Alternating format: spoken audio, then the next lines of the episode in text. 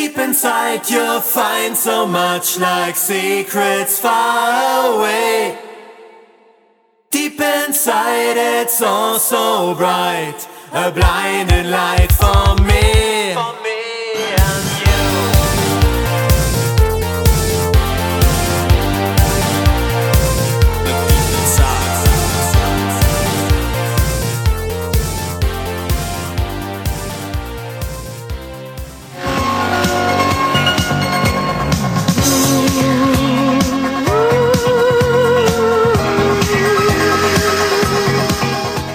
Herzlich willkommen zu einer weiteren Ausgabe von Deep Inside, dem Corona-Magazin Podcast.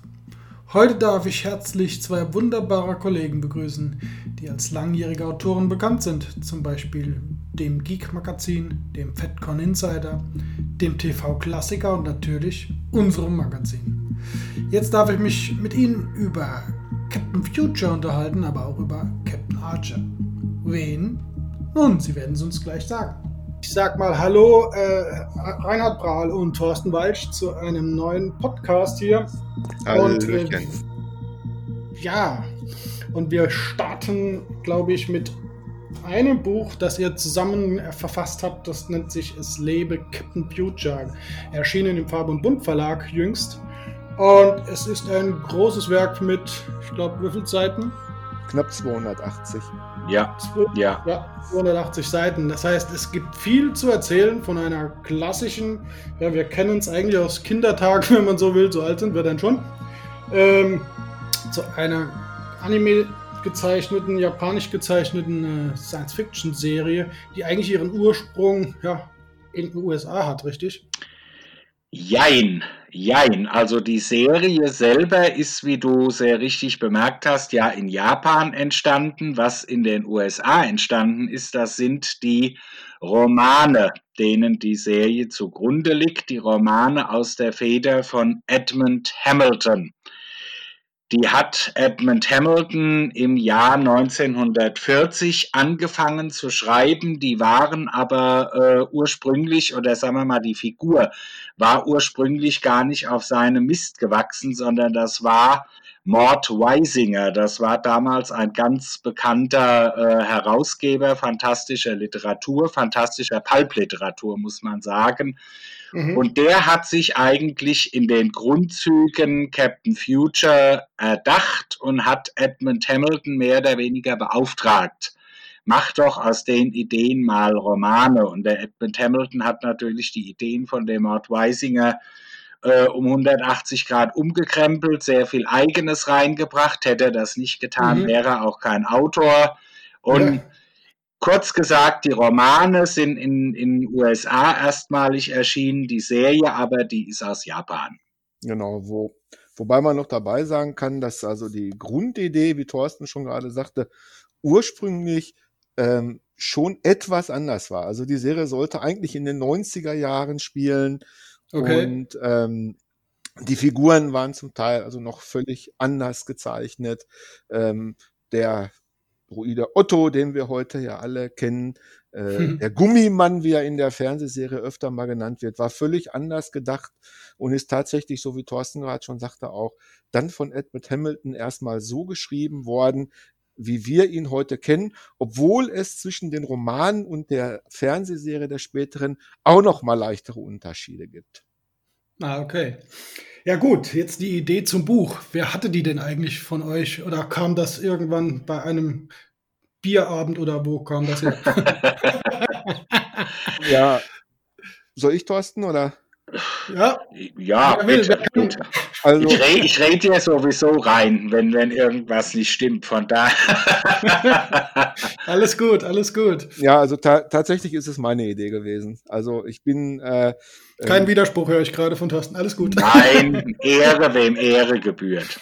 Sehr schön. Also es, es ist so, Thorsten, Thorsten liebt die Serie auch, ist aber, ich glaube, das kann ich so sagen, nicht so total verrückter Fan wie ich. Also, ah, okay. Nein, nein. Bei mir ist das, ich sag immer, Captain Future ist ein ganz beliebtes äh, äh, Zweitlieblings-Franchise. Du hörst im Fandom ganz oft die Leute sagen, ja, ich stehe auf Star Trek, ich stehe auf Star Wars, auf Galactica, auf Stargate, auf Alien. Ach ja, und Captain Future, da ist ja auch noch Captain Future. Das mag ich auch gern. So ist das bei mir. Da hat der Reinhard schon recht, ja.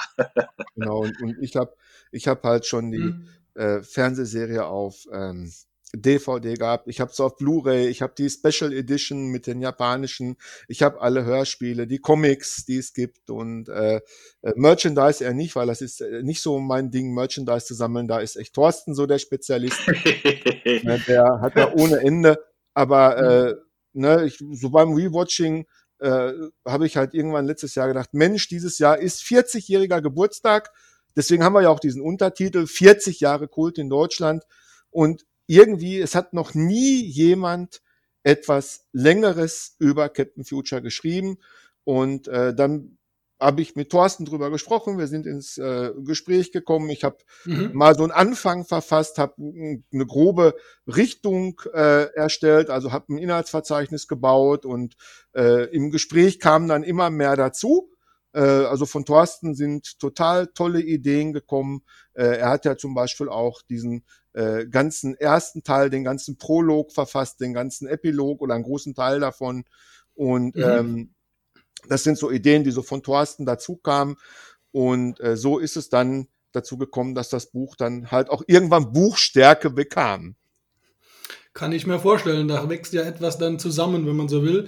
Ähm, eigentlich war es, ist es ja aber eine, ja, eine Kinder- oder Jugendserie, sagen wir es mal, mal so. Und äh, wenn man so in den, ja, wie lange sind wir da schon unterwegs? Über die letzten 20 bis jetzt 40 Jahre, wenn man so sieht ähm, dann muss man doch schon ein starker Fan sein, wenn man das heute noch so oft und so gerne sieht, wie äh, ihr es jetzt tut. Ja, das, das Coole bei Captain Future ist, das ist so eine Geschichte, die war niemals tot zu kriegen. Das lief also damals ja äh, erstmalig im ZDF, der vom Reinhard angesprochene 40. Geburtstag hier in Deutschland der ist Ende September. Ich weiß es ganz genaue Datum auswendig jetzt nicht. Das war der 20. September 1980 als die Serie eben anlief. Und ja, die wurde geguckt, die war auch recht erfolgreich in Deutschland, aber das war jetzt nicht der super Straßenfeger. Das lief ja auch im Nachmittagsprogramm. Und das wurde dann äh, verschiedene Male wiederholt und das wurde auch immer wieder von den Leuten verlangt, weil die Leute, die das damals äh, bei der Erstausstrahlung geguckt hatten, die haben das nie vergessen. Und das hat man ganz, ganz selten eigentlich bei Serien. Wenn ich mal zurückblicke, Serien, die aus, aus, äh, aus früheren Zeiten sind, da hat sich eigentlich nur Star Trek, die Raumpatrouille Orion und ein paar ganz wenige andere haben sich bis heute so gehalten wie Captain Future. Genau, und du, du musst es auch noch von der anderen Seite aussehen. Du musst okay. schauen, als wir klein waren. Und wir sind ja alle in einem Alter. Rainer, du bist ja auch so in unserem Alter. Jo, ähm, wir sind schon so weit. denk, denk, denk, mal zurück, was in unserer Kindheit im Fernsehen lief. Wir haben es ja, ja auch genau. Buch befasst. Es lief Vicky, es lief ja. Biene Maya, es lief Heidi, äh, äh, Marco, Pinocchio. Alle ja. tolle Serien, die aus Japan stammen. Aber wirklich Kinderserien. Serien, die wirklich darauf ausgelegt waren, für kleine Kinder sonntags, mittags oder im Ferienprogramm gezeigt zu werden. Und äh, dann kam plötzlich eine Serie, äh, die gezeichnet war, Science Fiction, Space Opera miteinander äh, ähm, verbannt. Es gab Tote in dieser Serie, es gab Schießereien, es gab Sal äh, äh, Salon, also Saloonschlägereien in dieser Serie und es gab vor allen Dingen Geschichten, die sich über im Original ja vier, aber in Deutschland eben drei Folgen, also in diesem Fall dann 75 Minuten spannen. Ja klar, das Witzige daran ist aber, wir wollten damit ja auch groß werden. Ja, von Heidi wollten wir jetzt endlich mal Action haben und das war dann wohl das Passende für unsere Generation und es hat sich bis heute wohl gehalten und die Fans, äh, die dann von damals noch dabei sind, ähm, wollen auch Retro sehen. Man sieht das ja immer wieder. Auch andere Geschichten werden immer mal wieder auch in Print äh, neu aufgelegt. Das Beispiel ist jetzt Jim Knopf und Lukas der Lokomotivführer, das hatte ich ja auch mal schon. Da gab es einen Kinofilm, da kommt im Herbst sogar der nächste Band Mhm. sozusagen auf äh, die Kinoplattform. So es die Corona-Regeln jetzt ja wieder erlauben, all solche Sachen mehr. Und der Captain Future war sozusagen unser erster Held für die Jugend. Sehe ich das da eigentlich genauso oder seht ihr da irgendwas anderes? Das ist richtig, aber bei Captain Future gab es ja damals, das haben wir auch in unserem Buch aufgeführt, einiges an Kontroversen, eben weil die Serie anders als Heidi, Pinocchio, Marco fällt mir da noch ein, äh, Mhm. anders als diese Serien eben, wie der Reinhard schon sagte, mit echten Toten aufwartete und auch für damalige Verhältnisse für eine Serie im Kinderprogramm, sage ich jetzt mal, relativ brutal war. Es gab sogar Warnungen vor der Serie, ich glaube in Schulbüchern, wo dann zu lesen war, ja, das, das sollte man Kindern nicht zu gucken geben. Aber klar, das war für uns so eine Art äh, äh, Publicity, sage ich jetzt mal, für die Serie. Da wollten wir es wahrscheinlich erst recht sehen. Ja, es gab, Genau es gab deswegen. teilweise, genau, es gab teilweise wirklich äh, äh, von Elternverbänden Briefe ans äh, ZDF, ja. Äh, Hm. Man muss sich das wirklich vorstellen, das ist eine ganz andere Zeit gewesen.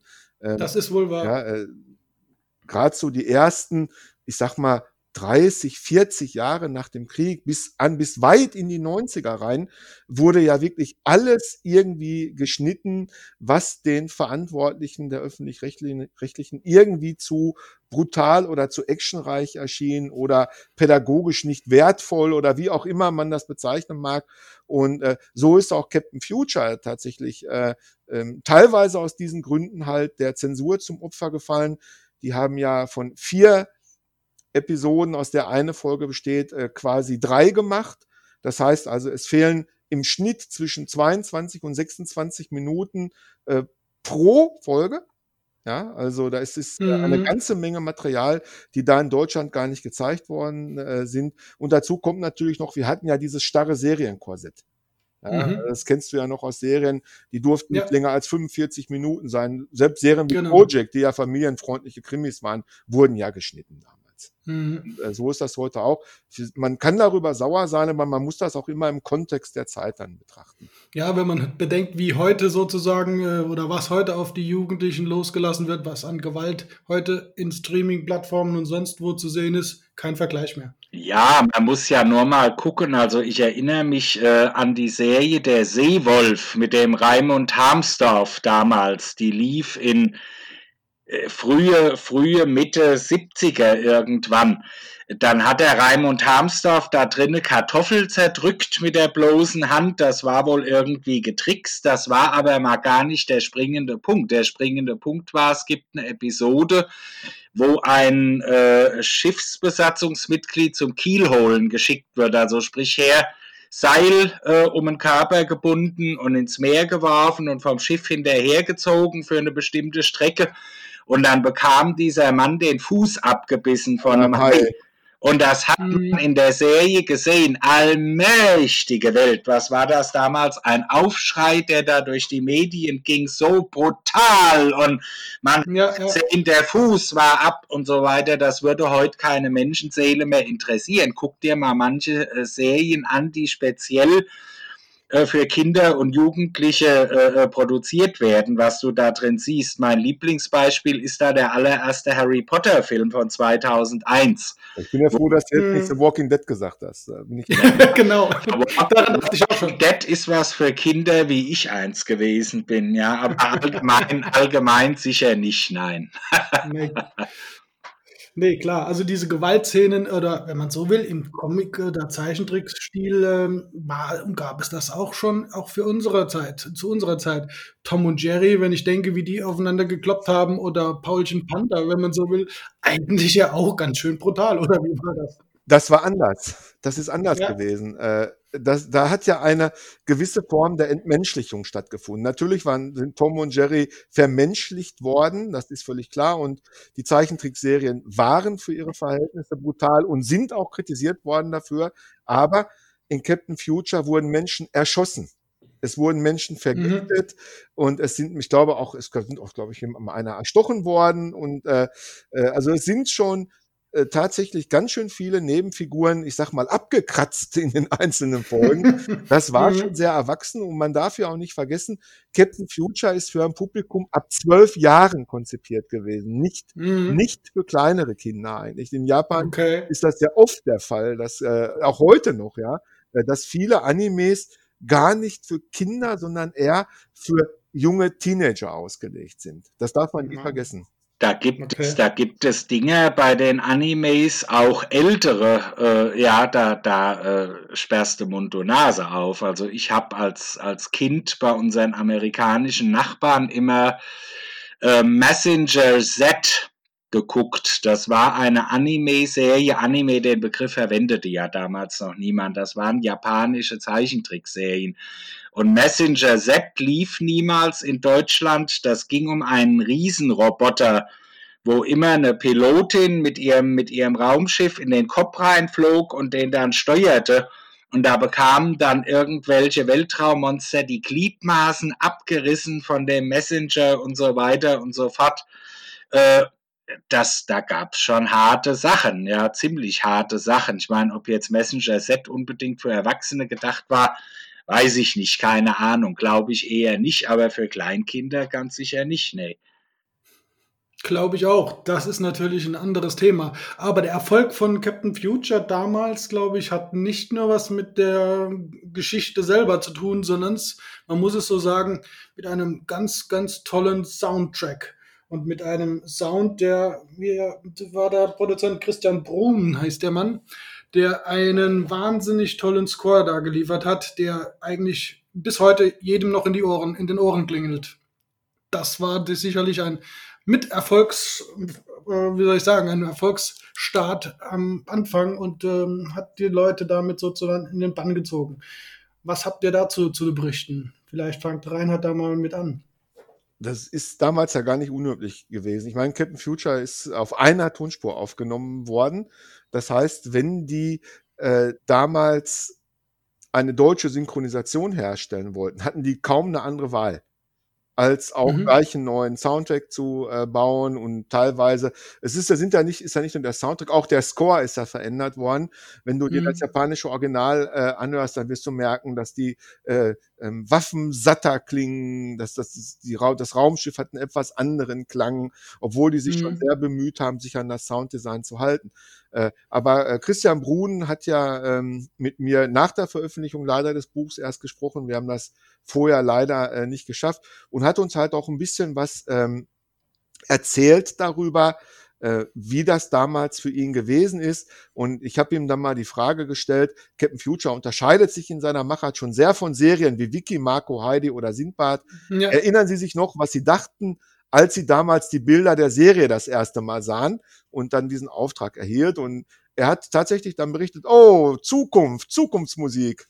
Ne, also er mhm, hat ja, ja. nicht richtig Spaß dran gehabt, er wollte keine Gefühl für romantische Musikunterlagen machen, sondern hat da ein, ein, ein Soundtrack, einen, einen futuristischen Soundtrack mit, mit äh, Jazz, Rock, Funk-Elementen gepaart und äh, hat da wirklich was geschaffen, äh, was sich bis heute wirklich nachhaltig ausgewirkt hat. Ja, es ist äh, eine sehr zeitlose Musik, die er da gemacht hat.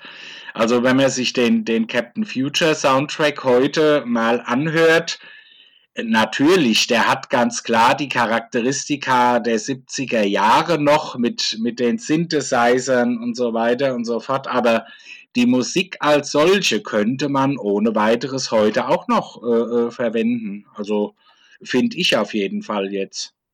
Ja, das ist ein Ohrwurm, der eigentlich bleibt und das ist mit ein Erfolgsgeheimnis dieser Serie gewesen. Inklusive natürlich der Qualität der Synchronsprecher, die jetzt natürlich auch hier großartig geleistet haben, was ja, ich glaube, Deutschland ähm, sehr berühmt macht, schon seit vielen Jahrzehnten, eigentlich überall sehr gute Synchronisationen hinzubekommen. Unabhängig jetzt von welcher Serie wir dabei reden, nicht wahr? Ich, ich, ich ich glaube persönlich, es gibt noch ein Erfolgsrezept, Rainer. Äh, ja. Äh, ähm, also natürlich für die deutsche Version trifft das alles zu, was du sagst. Aber, und ich glaube, da sind Thorsten und ich uns einig, äh, ein großer Teil des Erfolgs von Captain Future kommt von außerhalb.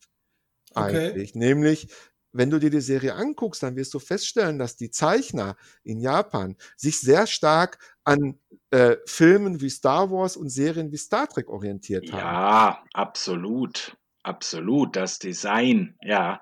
Das ganze Design eigentlich von der Komet. Die hat Mhm. auch diese Flure, wie, wie sie die Enterprise gehabt hat, dann in den, in den Szenen, wenn, wenn es irgendwelche Kämpfe gibt, etc. Äh, da sieht man schon den Einfluss auch von Star Wars, obwohl die Vorlage für Captain Future, die Romane von Edmund Hamilton, ja auch fast 40 Jahre ihrerseits wieder vor dem allerersten Star Wars-Film äh, entstanden Ja, sind. Das, das stimmt, aber die haben das ja sehr stark einfach auch modernisiert. Die haben ja, äh, die Captain Future Romane haben ja in unserem Sonnensystem gespielt. Die sind ja hier bei uns angesiedelt.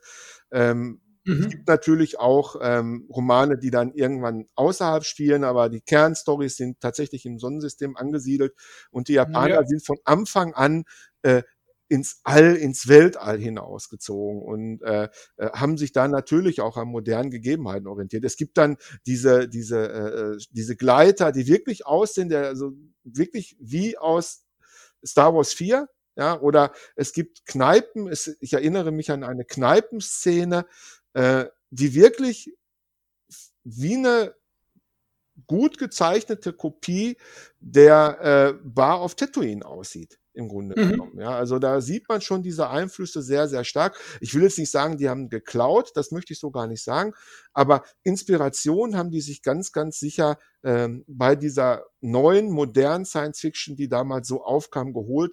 Und ich glaube, dass gerade das, dass äh, die Serie in Deutschland 80 anlief und kurz vorher hier Star Wars und äh, natürlich Star Trek war kurz vorher im Fernsehen wiederholt worden, übrigens auch noch. Und dann Mhm. natürlich auch Kampfstern Galactica 78, dass die Ja, genau. Kino gelaufen sind.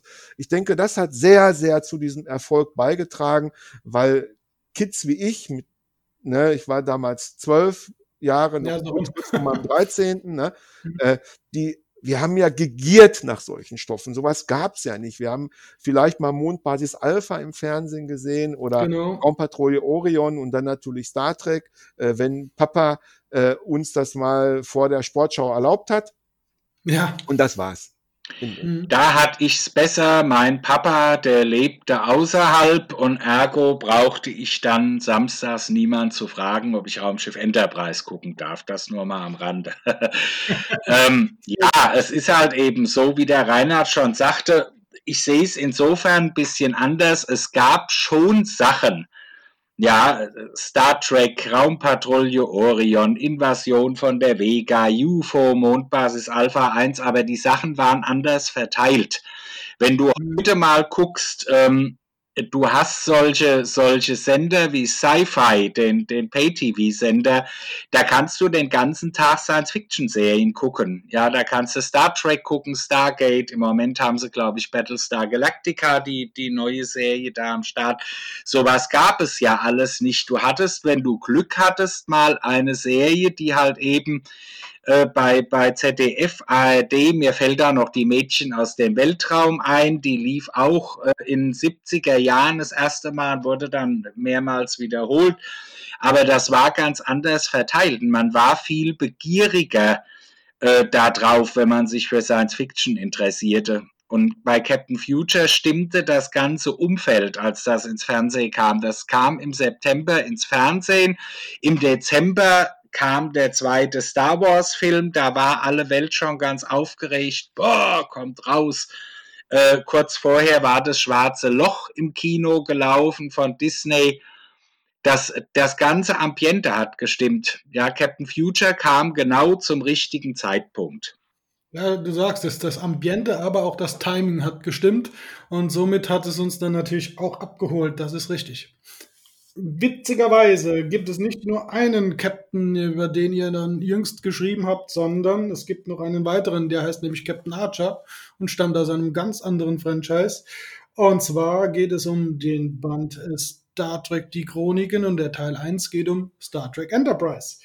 Und eure Parts sind dann logischerweise auch mit an Bord und ihr habt diesen Captain sozusagen begleitet, auch genauso im Fernsehen, wie ich ihn damals begleitet habe und darüber jetzt was geschrieben. könnt ihr mal äh, berichten, wie es dazu kam. Vielleicht Rainer zuerst.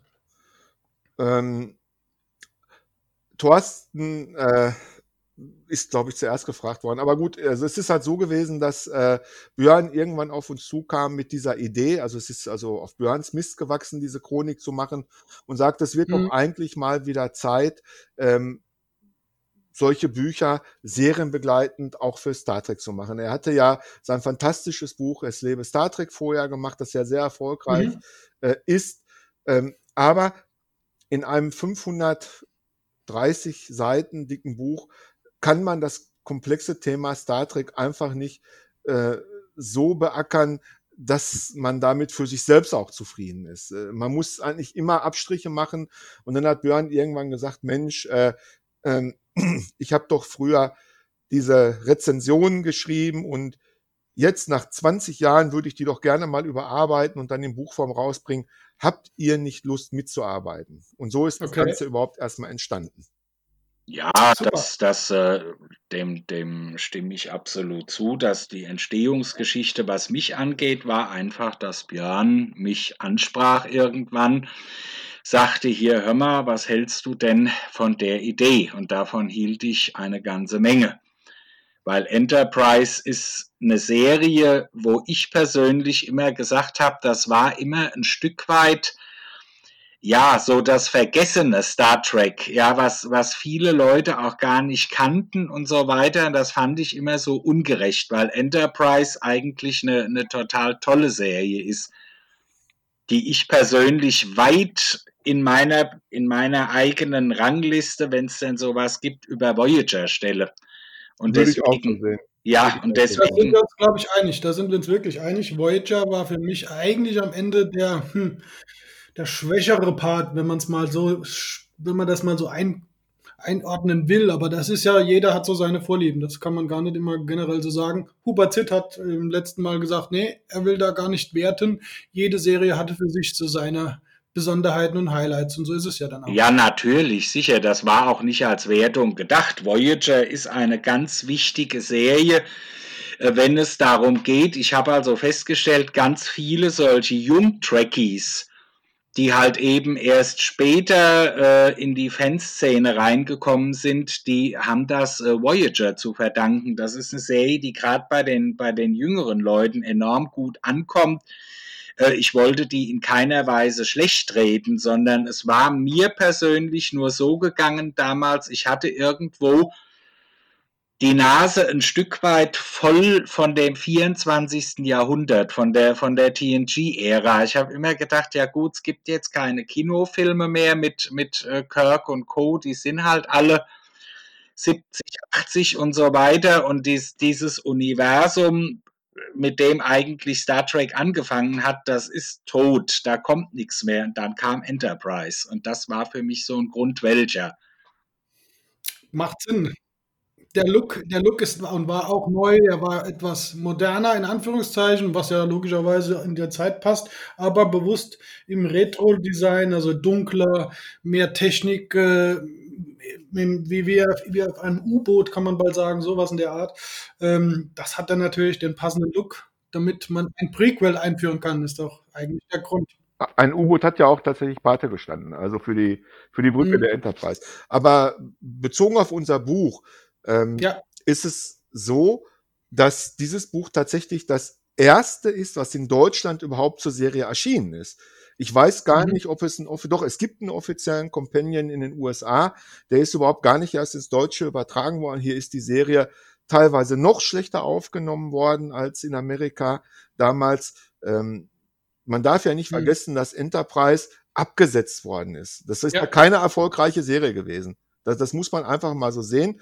Die Serie ist eigentlich von den Fans im Nachhinein erfolgreich gemacht worden. Das sieht ja. man ja auch, wenn man sich die ganzen Kontroversen, die es um Enterprise gegeben hat, anschaut. Und äh, als wir mit der Idee kamen, sagten Thorsten und ich auch, ja, es wird doch wirklich mal Zeit, äh, das zu komplettieren, was Hehl damals mit den Serien angefangen hat. Ähm, die haben übrigens damals mit Voyager einen ganz schwachen Teil äh, damals auch aus Amerika nachgeliefert, der überhaupt gar keine Hintergrundinformationen enthält, sondern mhm. nur ein reiner Episodenguide ist. Und wir wollten aber einen Enterprise Guide haben, der, in, der Hintergrundinfos hat und eben auch ausführliche Besprechungen zu den einzelnen Episoden und ich glaube, äh, das ist uns sehr gut gelungen und wir haben inzwischen auf Amazon, ich habe gerade mal nachgeguckt, 18 mhm. Bewertungen inzwischen mit 4,4 Sternen. Das ist ein Anzeichen dafür und die Verkaufszahlen übrigens auch, dass wir da einiges richtig gemacht haben. Ja, das auf jeden Fall und das freut mich jetzt auch zu hören, einfach weil, wie gesagt, mein äh, ganz persönliches Anliegen bei der Mitarbeit an dem Buch gewesen ist, dass diese Serie endlich die Würdigung auch bekommt oder die Würdigung nochmal bekommt, die diese damals eben nicht hatte. Es ist ja so, wie der Reinhard schon sagte, sie lief bei der Erstausstrahlung nicht besonders erfolgreich, aber jetzt in der Corona-Zeit äh, hm. ist sie ganz hoch geklettert äh, in den Rankings bei Netflix.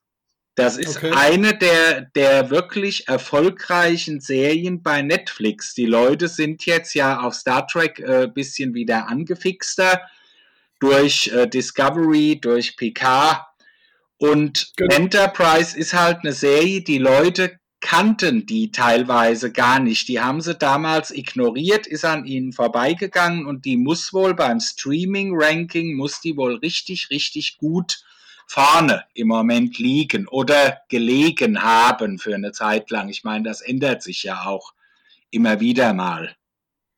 Ja, das passt ja eigentlich dann dementsprechend zu diesem ganzen Rewatching, was es immer wieder so gibt. Und äh, der Erfolg, den diese Serie damals vielleicht nicht hatte, ist vielleicht jetzt wieder möglich. Aber ein Rewatch, hätte ich beinahe gesagt, ein Relesen ist ja natürlich auch mit Star Trek die Chronik Teil 2 dann angedacht in irgendeiner Zukunft. Da geht es um welchen Part, wenn ich fragen darf? Da geht es um die klassische Originalserie um TOS, um Kirk, Spock, McCoy und die Enterprise NCC 1701 without a bloody A, B, C or D. Genau, und mehr werden wir dazu jetzt auch noch nicht verraten. Lasst euch überraschen. Äh, wir glauben, dass wir da etwas Wundervolles schaffen werden. Das denke ich mir ganz genauso und ihr dürft jetzt natürlich noch mal etwas äh, eure bisherigen Bücher dann natürlich jetzt in den Vordergrund bringen, nämlich es lebe Captain Future und äh, die Star Trek Chronik Teil 1 sind wo und wie zu haben. Reinhard, willst du oder soll ich? Leg los. Leg, Leg los. Okay, alles klar. Zu haben sind die natürlich in einer gedruckten Printausgabe und auch als E-Book. Die sind auf allen Plattformen, wo man Bücher oder und oder E-Books kaufen kann, erhältlich. Man kann aber die Printausgabe auch bequem in jeder Buchhandlung bestellen. Vorrätig wird man sie da vielleicht dann nicht haben. Das ist ja bei ganz vielen Büchern so, aber man wird Sie dort für Interessierte bestellen können. Die Bücher, die Printausgaben kosten beide 14,80 Euro das Stück. Ja. Die E-Book-Ausgaben weiß ich jetzt nicht, wie viel Ach, kosten die? Ich glaube 8,99. Ah. Ihr, ihr, ihr könnt übrigens auch direkt beim Verlag bestellen bei ifub-verlag.de. Die Bücher sind im Verlag im Farbe und Bunt erschienen und damit würdet ihr dann auch äh, unser kleines Projekt, der Verlag in Farbe und Bunt ist ein kleiner Verlag und ihr würdet uns damit halt dann auch nochmal äh, etwas mehr nochmal unterstützen, weil dann halt eben noch ein klein wenig mehr äh, auch beim Verlag direkt ankommt, was eben auch sehr hilfreich dafür ist, weitere Projekte aus der Es-Lebe-Reihe. Wir haben ja jetzt inzwischen nicht nur es lebe Star Trek und es lebe Captain Future. Es gibt auch es lebe Star Wars, es lebe James Bond. Und äh, ich denke, da ist noch mehr in der Mache, aber da wird Björn äh, noch ein bisschen mehr drüber erzählen, äh, irgendwann sicherlich. Äh, auf jeden Fall könnt ihr auch direkt beim Verlag bestellen. Das geht natürlich. Jawohl, das hört sich mal gut an und dafür danke ich euch dann jetzt für die Zeit und für die tollen äh, Hintergrundinformationen zu diesen zwei äh, spektakulär guten Büchern und wir hoffen und sehen uns und lesen uns bald wieder. Vielen Dank, Auch. Reinhard und Thorsten. Außerordentlich gern geschehen. Ja, vielen Dank für die Einladung und ich wünsche allen Lesern natürlich viel Spaß mit unseren Büchern. Ja, Leute, Leute, lest. Also äh, es sind, es sind äh, beides lohnenswert zu lesende Bücher. Es hört sich etwas komisch an, wenn das einer von Autoren sagt, aber ich sage immer, es sind Bücher, die ich mir äh, in, in einer gewissen Zeit, als es noch nicht viel auf dem Markt gab, gewünscht hätte. Ja, und ich darf es sagen, denn ich habe sie nicht verfasst und ich habe sie jetzt erst frisch gelesen und bin begeistert. Darum darf ich das jetzt auch so weitergeben. Vielen Dank euch beiden und wir hören und sehen uns irgendwann irgendwo wieder. In diesem Sinne, tschüss. Tschüss. Vielen Dank den Autoren Reinhard Prahl und Thorsten Weich. Ein weiteres Dankeschön an Jelly Noise für Deep Inside, das Intro und Synth Action Christian Kner für Glowing Underwater Journey. Der Soundtrack Auf Wiedersehen Captain Future von Christian Brun, lizenziert von Contour New Media Music im Auftrag von FKM Records, ist als Zitat unter 10 Sekunden und stellt keine Copyright-Verletzung dar. Wir danken wie immer dem Farbe und Bund Verlag, in dem dieser Podcast erscheint.